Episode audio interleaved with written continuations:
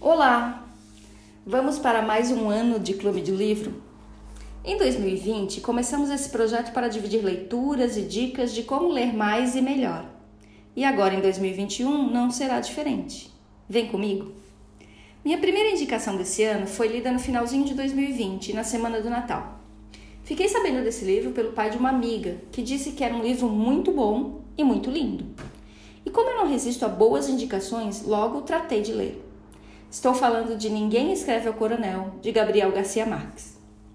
Enquanto espera o pagamento de sua aposentadoria pelo correio, um coronel reformado luta para sobreviver em uma cidadezinha hostil. Ao seu lado, apenas a mulher asmática e um galo de briga que pertencia a seu falecido filho. A correspondência sempre chega uma vez por semana, às sextas-feiras, mas a aposentadoria não, perdida nos trâmites burocráticos. Ninguém escreve ao coronel, diz com desdém o carteiro.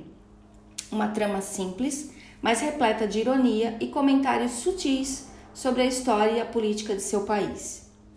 A história de Ninguém Escreve ao Coronel é simples, mas infelizmente eterna. Governantes gananciosos prometem e o povo sofrido e crente aguarda. O coronel estava na lista de espera para a atribuição da reforma, mas a sua vez nunca chegava. A vida dele e da mulher era de miséria. O filho foi assassinado por distribuir propaganda da oposição.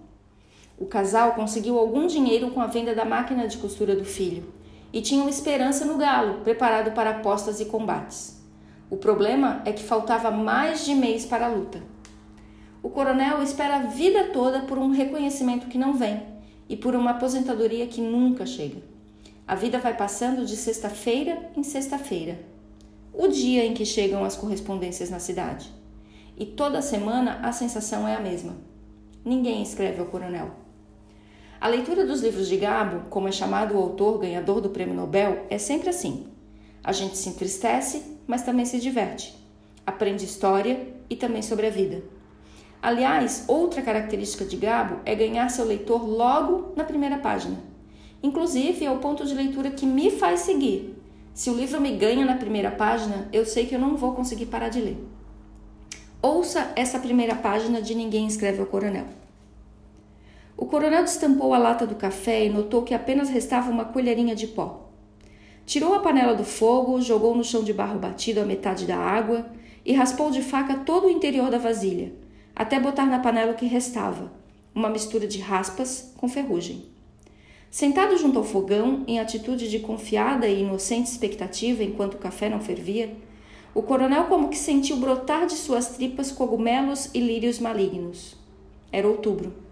Eis uma manhã difícil de vencer esta, mesmo para um homem de sua fibra, sobrevivente de tantas outras manhãs.